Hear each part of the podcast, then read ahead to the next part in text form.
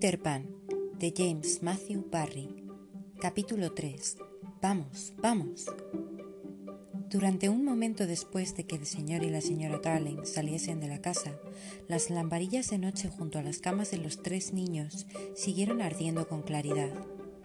Eran unas lamparillas tremendamente bonitas, y uno no puede evitar desear que hubieran logrado mantenerse despiertas para ver a Peter pero la lamparilla de Wendy parpadeó y dio tal bostezo que hizo que las otras dos la imitaran, y antes de que pudieran cerrar sus bocas, las tres se durmieron. Ahora había otra luz en la habitación, mil veces más brillante que las lamparillas de noche, y en el tiempo que nos ha llevado decir esto, ya ha pasado por todos los cajones del cuarto en busca de la sombra de Peter, rebuscando en el armario y sacado todos y cada uno de los bolsillos de la ropa. No se trataba de una luz, en realidad. Creaba ésta al moverse por la habitación rauda como una centella, pero cuando se paraba a descansar un segundo, veías que se trataba de un hada, no más grande que tu mano, pero que aún estaba creciendo. Era una jovencita llamada Campanilla, exquisitamente ataviada con una hoja reducida a la nervadura, de corte bajo y recto, a través de la cual resultaba posible entrever su figura, que resultaba muy favorecida por el conjunto y era un tanto rellenita. Un momento después de la entrada del hada, la ventana se abrió de golpe por el soplo de las pequeñas estrellas y Peter aterrizó bruscamente dentro de la habitación. Había llevado a Campanilla durante parte del camino y todavía tenía la mano sucia de polvo de hada. Campanilla, llamó a esta en voz baja, tras haberse asegurado de que los niños dormían. Campanilla, ¿dónde estás? En ese momento, ella se encontraba en el interior de una jarra, pasándoselo en grande. Nunca había estado dentro de una. Ah, sal de la jarra esa y dime, ¿sabes dónde han puesto mi sombra? le respondió un tintineo sumamente hermoso, como de campanitas doradas. Es el lenguaje de las hadas. Los niños normales como tú nunca pueden oírlo, pero si lo hicieras, sabrías que ya lo habías oído en una ocasión anterior. Campanilla dijo que la sombra se encontraba en la caja grande. Se refería a la cómoda y Peter se abalanzó sobre los cajones y se puso a esparcir su contenido por el suelo con ambas manos, como los reyes arrojan medios peniques a la multitud. Un instante después ya había recuperado su sombra y en su alegría se olvidó de que había dejado a Campanilla encerrada en el cajón. Tenía la idea, si es que alguna vez pensaba, cosa que no creo que hiciera nunca, de que su sombra y él una vez volviesen a estar cerca una del otro, se unirían como gotas de agua. Y cuando no ocurrió así, se sintió horrorizado. Trató de pegarla con jabón del cuarto de baño, pero esto tampoco surtió efecto. A Peter le recorrió un escalofrío y luego se sentó en el suelo y lloró. Sus sollozos despertaron a Wendy, que se incorporó en su cama. No la alarmó ver a un extraño llorando en el suelo del cuarto. Sintió simplemente un grato interés. Muchacho, dijo cortésmente, ¿por qué lloras? Peter también podía ser extremadamente educado, pues había aprendido finos modales en las ceremonias de las hadas. Se levantó y le hizo a Wendy una bonita reverencia que la agradó mucho, y después ella se la devolvió desde la cama. ¿Cómo te llamas? preguntó él. Wendy Moira Angela Darling, contestó ella con cierta satisfacción. ¿Y tú? Peter Pan. Ella ya tenía la certeza de que debía de ser Peter, pero parecía un nombre realmente corto en comparación con el suyo. ¿Eso es todo? Sí, replicó él con cierto desabrimiento. Por primera vez le pareció que su nombre era un tanto corto. Lo siento mucho, dijo Wendy Moira Angela. No pasa nada, contestó Peter, tragando saliva. Ella le preguntó dónde vivía. Segunda a la derecha, respondió Peter, y luego todo recto hasta la mañana. ¿Qué dirección más rara? Peter se sintió abatido. Por primera vez le pareció que quizás se trataba de una dirección rara. No lo es, negó él. Quiero decir, repuso Wendy en tono amable, al recordar que era la anfitriona. ¿Es eso lo que ponen en las cartas? Peter deseó que no hubiera hablado de cartas. No recibo cartas, dijo de forma desdeñosa. Pero tu madre sí recibirá, ¿no? No tengo madre, contestó él. No solo no tenía madre, sino que tampoco albergaba el más leve deseo de tener una. Las consideraba personas muy sobrevaloradas. Wendy, no obstante, tuvo de inmediato la impresión de que estaba en presencia de una tragedia. Oh, Peter, no me extraña que estuvieses llorando, dijo, y a continuación se levantó de la cama y corrió hasta su lado. No estaba llorando por una madre, soltó el niño bastante indignado. Lo hacía porque no puedo hacer que mi sombra se me quede pegada. Además, no estaba llorando. ¿Se ha desprendido? Sí. Entonces, Wendy vio la sombra tirada en el suelo, toda sucia y mojada, como si la hubiesen arrastrado por él, y sintió una lástima tremenda por Peter. ¡Qué horror! dijo, pero no pudo evitar sonreír al percatarse de que Peter había estado intentando pegarla con jabón. ¡Qué típico de un muchacho! Afortunadamente, supo en el acto qué hacer. Hay que coserla, sugirió con un tono levemente condescendiente. ¿Qué es coserla? preguntó él. Eres terriblemente ignorante. No lo soy. Pero su ignorancia la hizo sentirse exultante. Yo la coseré por ti, jovencito, dijo ella, si bien él era de su misma talla, y sacó su costurero y cosió la sombra al pie de Peter. Supongo que te dolerá un poco, le advirtió. Oh, no lloraré, repuso Peter, quien se había convencido ya de que no había llorado jamás en su vida.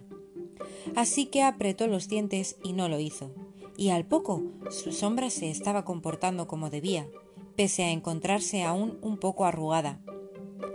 Tal vez debería haberla planchado, comentó Wendy en tono pensativo, pero Peter, como es habitual en los muchachos, no prestaba atención a las apariencias y se había puesto a brincar por la habitación loco de alegría. Lamentablemente, ya había olvidado que debía su dicha a Wendy. Pensaba que había sido él mismo quien había pegado su sombra. ¡Qué listo soy! cacareó con entusiasmo. ¡Qué ingenio el mío! Resulta humillante tener que confesar que este engreimiento de Peter era una de sus cualidades más fascinantes. Siendo crudamente francos, jamás existió muchacho más creído. Pero de momento Wendy estaba escandalizada. ¿Serás engreído? exclamó, con espantoso sarcasmo. Está claro que yo no he hecho nada. Colaboraste un poquitín, concedió Peter con despreocupación, y continuó bailando. Un poquitín, replicó ella con altivez. Si no soy de ayuda, al menos puedo retirarme. Y se metió en la cama de un salto del modo más digno de que fue capaz, y se cubrió el rostro con las mantas. Para incitarla a que asomara la cabeza, Peter fingió estar yéndose, pero cuando esto no surtió efecto, se sentó al pie de la cama y le dio unos suaves golpecitos con el pie. Wendy, le dijo, no te retires. No puedo evitar cacarear cuando estoy satisfecho de mí mismo. Ella siguió sin asomarse a mirar, aunque escuchaba con mucho interés. Wendy, continuó él, con una voz a la que ninguna mujer ha sido capaz aún de resistirse. Wendy, una chica es más útil que veinte chicos. Ahora Wendy era una mujer de los pies a la cabeza, aunque no hubiese mucha distancia de los unos a la otra, y asomó la cabeza por encima de la ropa de la cama. ¿De veras lo crees, Peter? Sí. Me parece todo un detalle por tu parte, declaró ella. Así que me voy a volver a levantar. Y se sentó con él en el borde de la cama. También le dijo que le daría un beso si él quería, pero Peter no sabía a qué se refería, y extendió su mano expectante. ¿Sabes lo que es un beso, verdad? inquirió Wendy, atónita. Lo sabré cuando me lo des, repuso él fríamente. Y para no herir sus sentimientos, ella le dio un dedal. ¿Puedo darte yo un beso ahora? ofreció él, y ella respondió con un ligero pudor. Si quieres. Ella se rebajó un poco al acercar el rostro hacia él, pero Peter simplemente le puso en la mano un botón hecho con una bellota. Así que ella recuperó lentamente su postura anterior y dijo educadamente que llevaría su beso en la cadena que le rodeaba el cuello.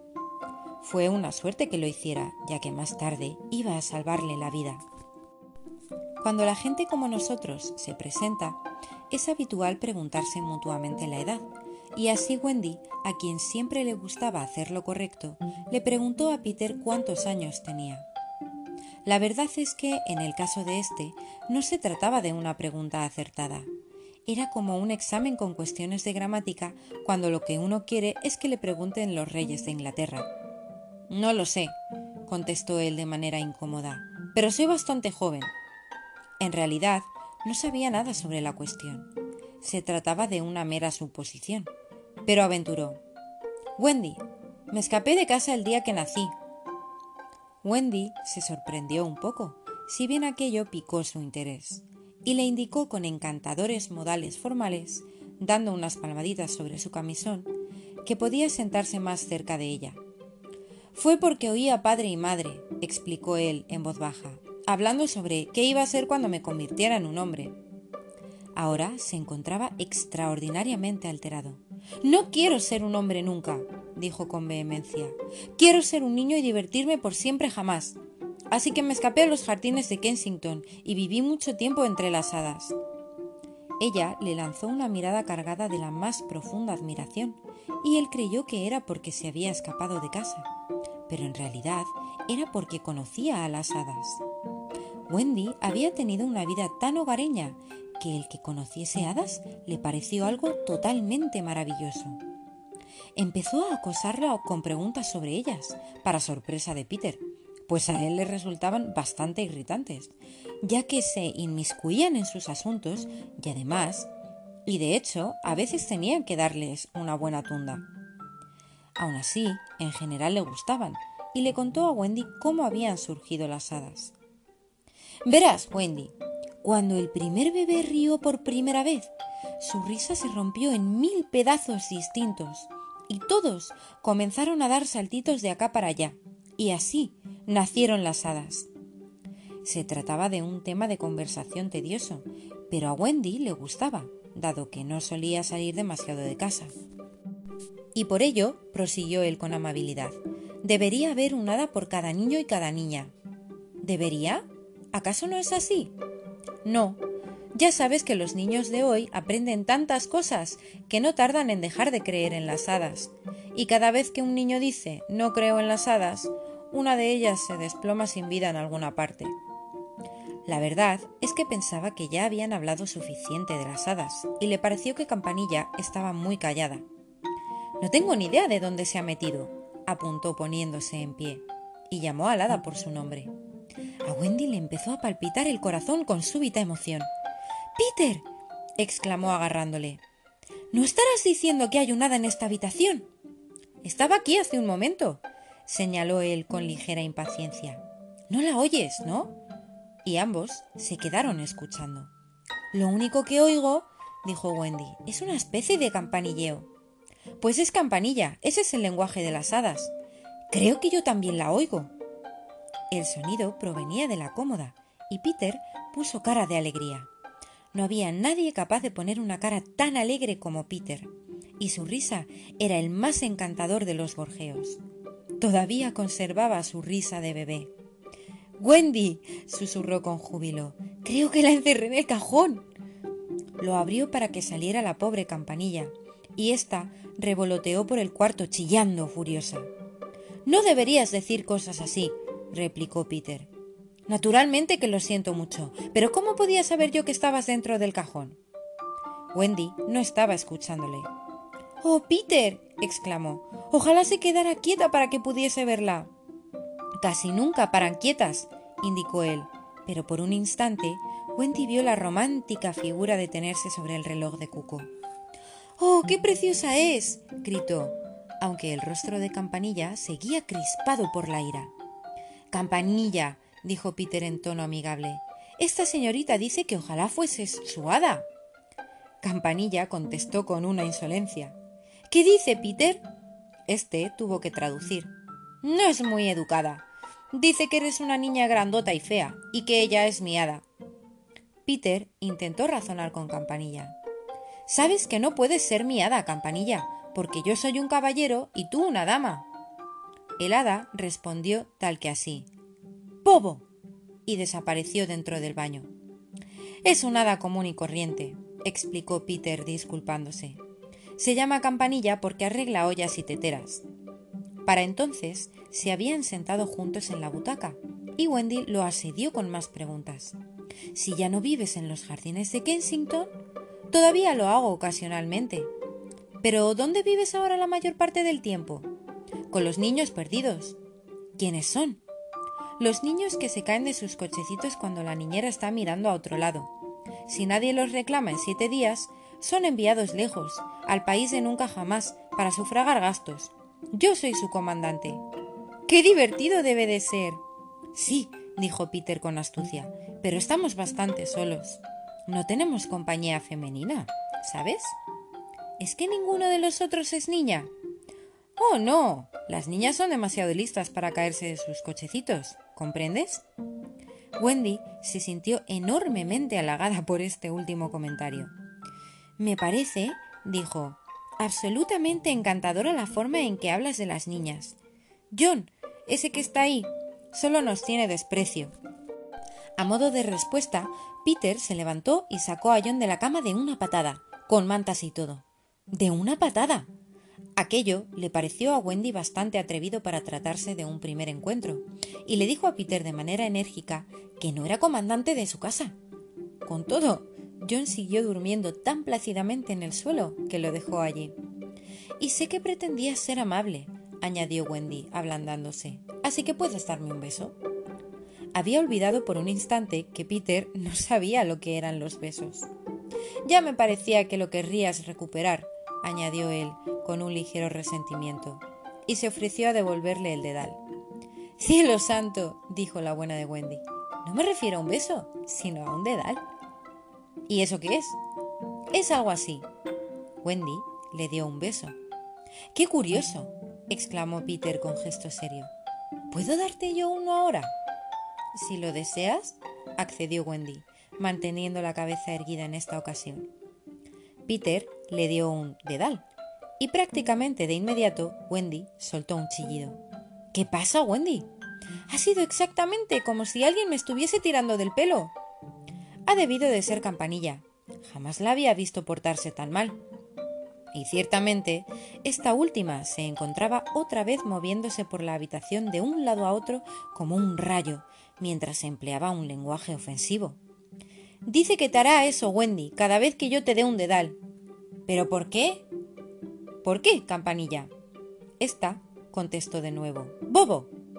Peter no pudo entender el motivo, pero Wendy sí. Y la niña se llevó una leve desilusión cuando él admitió que acudía a la ventana del cuarto no para verla a ella, sino para escuchar historias. Es que no conozco ninguna. No hay ningún niño perdido que sepa historias. ¡Qué cosa más horrible! dijo Wendy. ¿Sabes? preguntó Peter. ¿Por qué anidan las golondrinas en los aleros de las casas? Para escuchar las historias. Wendy, tu madre te estaba contando una historia de lo más bonita. ¿A cuál te refieres? A la del príncipe que no lograba encontrar a la dama que llevaba el zapatito de cristal. Peter, contestó Wendy excitada.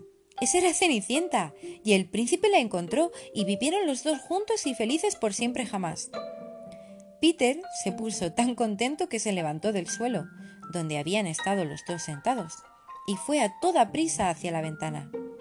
¿A dónde vas? preguntó ella en voz alta y cargada de recelo. A decírselo al resto de los niños. No te vayas, Peter, rogó Wendy. Me sé un montón de historias como esa. Aquellas fueron exactamente sus palabras, de modo que no puede negarse que fue ella quien lo tentó a él en primer lugar.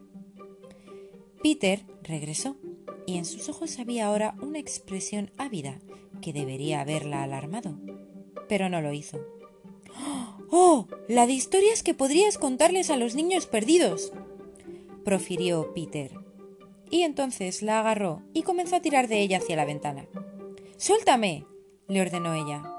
Wendy, ven conmigo y cuéntaselas a los demás niños. Naturalmente, se sintió muy contenta de que se lo pidiera, pero dijo, Cielos, no puedo. Piensa en mamá.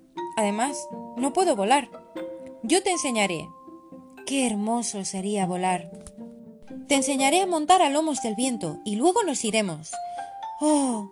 exclamó Wendy extasiada. Wendy, Wendy, cuando estés durmiendo en tu ridícula cama, piensa en que podrías estar surcando el cielo conmigo y diciéndoles cosas divertidas a las estrellas. Y Wendy, hay sirenas. ¿Sirenas? ¿Con colas de pez? Con colas larguísimas. ¡Oh! profirió Wendy. Me encantaría ver una sirena. Peter se había vuelto tremendamente astuto. Wendy, dijo, cuánto te respetaríamos todos. Ella se retorcía del ansia. Era como si estuviese luchando por mantener los pies pegados al suelo de la habitación. Pero Peter no tuvo piedad con ella. Wendy, añadió el muy ladino, podrías arroparnos en la cama por la noche. Oh, nunca nadie ha hecho eso por ninguno de nosotros. Oh. Y ella extendió los brazos hacia él. Y podría surcirnos la ropa y hacer bolsillos para nosotros. Ninguno tenemos bolsillos. ¿Cómo iba a ser capaz de resistirse ella? Es completamente fascinante, desde luego, exclamó. Peter, ¿enseñarías también a volar a John y a Michael? Si quieres, contestó él con indiferencia, y corrió hasta John y Michael y los tarandeó. Despertad, dijo Wendy en voz alta. Peter Pan ha venido y nos va a enseñar a volar. John se frotó los ojos. Entonces me levantaré, anunció. Naturalmente ya se encontraba en el suelo. Vaya, añadió, ya estoy levantado. Michael también lo estaba para entonces, y exhibía una mirada tan aguda y afilada como un cuchillo de seis hojas y una sierra. Pero Peter de pronto mandó silencio con una seña. Sus rostros adoptaron la expresión de terrible picardía de unos niños a la escucha de sonidos del mundo de los adultos. Todo estaba silencioso como una tumba. No, un momento. Todo estaba mal. Nana, quien llevaba ladrando angustiosamente toda la noche, se encontraba ahora callada. Era su silencio lo que habían oído. Apagad la luz. Escondeos. Rápido. gritó John tomando el mando por única vez en toda la aventura. Y así, cuando Lisa entró en la habitación sujetando a Nana, el cuarto de los niños daba la impresión de estar como siempre, y muy oscuro. Y uno habría jurado que se oía a sus tres traviesos inquilinos respirar de manera angelical en pleno sueño, pero en realidad lo estaban haciendo astutamente escondidos tras las cortinas de la ventana. Lisa estaba de mal humor, ya que se había encontrado haciendo la mezcla de los pudines de Navidad en la cocina cuando las absurdas sospechas de Nana la habían apartado de su tarea, con una pasa pegada aún en la mejilla. Pensó que la mejor manera de conseguir un poco de paz era llevar un momento a Nana al cuarto de los niños, pero por supuesto, bajo custodia. Ahí lo tienes, animal desconfiado, dijo, sin lamentar que Nana estuviese castigada. Están completamente a salvo, ¿sí o no? Cada uno de los angelitos duerme como un tronco en su cama. Escucha su suave respiración. Entonces, Michael, animado por su éxito, inspiró y expiró tan ruidosamente que a punto estuvieron de ser descubiertos. Nana conocía esa forma de respirar y trató de liberarse a tirones de las garras de Lisa. Pero la criada era dura de mollera. Ya basta, Nana, ordenó con severidad, tirando de ella fuera de la habitación. Te advierto que como ladres otra vez, iré directa a buscar al señor y la señora y les haré volver de la fiesta. Y entonces... ¡Oh! Vaya si el señor te dará unos buenos azotes. Ya verás. Volvió a atar a la desventurada perra. ¿Pero pensáis que Nana dejó de ladrar? Traer de vuelta de la fiesta al señor y la señora. Eso era justo lo que ella quería. ¿Creéis que le importaba que le dieran unos azotes si con eso conseguía que los niños a su cuidado estuviesen a salvo? Por desgracia, Lisa regresó a sus pudines y Nana, viendo que no iba a obtener ninguna ayuda de ella, tiró y tiró de la cadena hasta que por fin la rompió. Un instante después había irrumpido en el comedor del número 27 y elevado hacia el cielo sus patas, su modo de comunicación más expresivo el señor y la señora Darling supieron en el acto que algo terrible estaba sucediendo en la habitación de sus hijos y salieron a toda prisa a la calle sin despedirse de su anfitriona. Pero ya habían transcurrido diez minutos desde que los tres pilluelos fingieron estar dormidos desde detrás de las cortinas, y Peter Pan es capaz de mucho en diez minutos. Ahora regresamos al cuarto de los niños. Pasó el peligro, anunció John, saliendo de su escondite. A ver, Peter, ¿de verdad puedes volar? En vez de molestarse en responderle, Peter voló por la habitación, asaltando de paso la repisa de la chimenea. ¡Genial! dijeron John y Michael. ¡Qué hermoso! exclamó Wendy. Sí, soy hermoso, vaya que sí, saltó Peter, olvidando nuevamente sus modales. Parecía fantásticamente sencillo, y lo intentaron primero desde el suelo y luego desde las camas, pero siempre iban para abajo en vez de para arriba. ¿Pero cómo lo haces? inquirió John, frotándose la rodilla. Era un muchacho muy práctico. Basta con que pienses en cosas bonitas y maravillosas, explicó Peter, y ellas se le van en el aire. Les hizo una nueva demostración. Lo haces muy deprisa, se quejó John. ¿No podrías hacerlo despacio una vez? Peter lo hizo tanto despacio como rápido. Ya lo tengo, Wendy, exclamó John, pero pronto vio que no era así. Ni uno de ellos podía elevarse un centímetro del suelo, por mucho que Michael estuviese ya aprendiendo a leer palabras de dos sílabas y Peter no distinguiera la A de la Z. Claro que Peter había estado jugando con ellos, ya que nadie puede volar a menos que le hayan rociado antes con polvo de hada. Afortunadamente, como hemos mencionado, tenía una de sus manos manchada de dicho polvo, y sopló un poco de él sobre cada uno, con resultados absolutamente magníficos. Ahora moved simplemente los hombros así, indicó, y dejaos llevar. Los tres estaban subidos encima de sus camas, y el valeroso Michael fue el primero en dejarse llevar. No lo hizo de manera completamente consciente, pero lo hizo, y de inmediato se vio transportado de un lado a otro de la habitación. ¡Vuelé! gritó estando todavía en el aire. John se dejó llevar y voló hasta donde se encontraba Wendy, cerca del baño. ¡Oh! ¡Es precioso! ¡Fabuloso! ¡Miradme! ¡Miradme! No lo hacían ni por asomo con tanta elegancia como Peter. No podían evitar patalear un poco, pero sus cabezas daban una y otra vez contra el techo de la habitación, y apenas existe sensación más deliciosa que esa. Peter le dio en un principio la mano a Wendy, pero tuvo que desistir, dada la indignación de Campanilla. Se movían arriba y abajo y daban vueltas y vueltas. Divino fue la palabra que empleó Wendy para describirlo. Y digo yo, gritó John, ¿qué tal si salimos todos afuera? Naturalmente, ese había sido el objetivo de Peter desde el principio. Michael estaba listo. Quería comprobar cuánto le llevaría a recorrer un billón de millas pero Wendy titubeaba. Sirenas, recordó Peter. ¡Oh! Y hay piratas. ¡Piratas! exclamó John, mientras cogía su sombrero de los domingos. Vayámonos ya mismo. Fue justo en ese momento cuando el señor y la señora Darling salieron a toda prisa con Nana del número 27. Corrieron hasta el centro de la calle para mirar arriba la ventana del cuarto de los niños. Y sí, esta seguía cerrada, pero la habitación estaba llena de luz, y lo que más les encogió el corazón fue ver proyectadas sobre la cortina las sombras de tres pequeñas figuras en ropa de dormir, dando vueltas y vueltas no en el suelo, sino por los aires. Tres figuras no, cuatro. Temblando, abrieron la puerta principal de la casa. El señor Darling habría echado a correr escaleras arriba, pero su esposa le indicó con un gesto que subieran sin hacer ruido. Ella intentó incluso que su corazón latiera más silenciosamente. ¿Llegarán a tiempo al cuarto de los niños?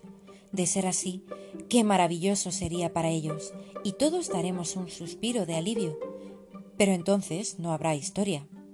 Por otro lado, si no lo consiguen, prometo solemnemente que ésta tendrá un final feliz habrían llegado a tiempo al cuarto de los niños si las pequeñas estrellas no los hubieran estado vigilando. Estas abrieron otra vez la ventana de un fuerte soplido, y la estrella más diminuta de todas gritó Cuidado, Peter. El muchacho supo entonces que no había un instante que perder. ¡Vamos! gritó imperiosamente y salió en el acto por la ventana, elevándose en la noche seguido por John, Michael y Wendy. El señor y la señora Darling y Nana entraron corriendo en la habitación, pero ya era demasiado tarde. Los pájaros habían volado.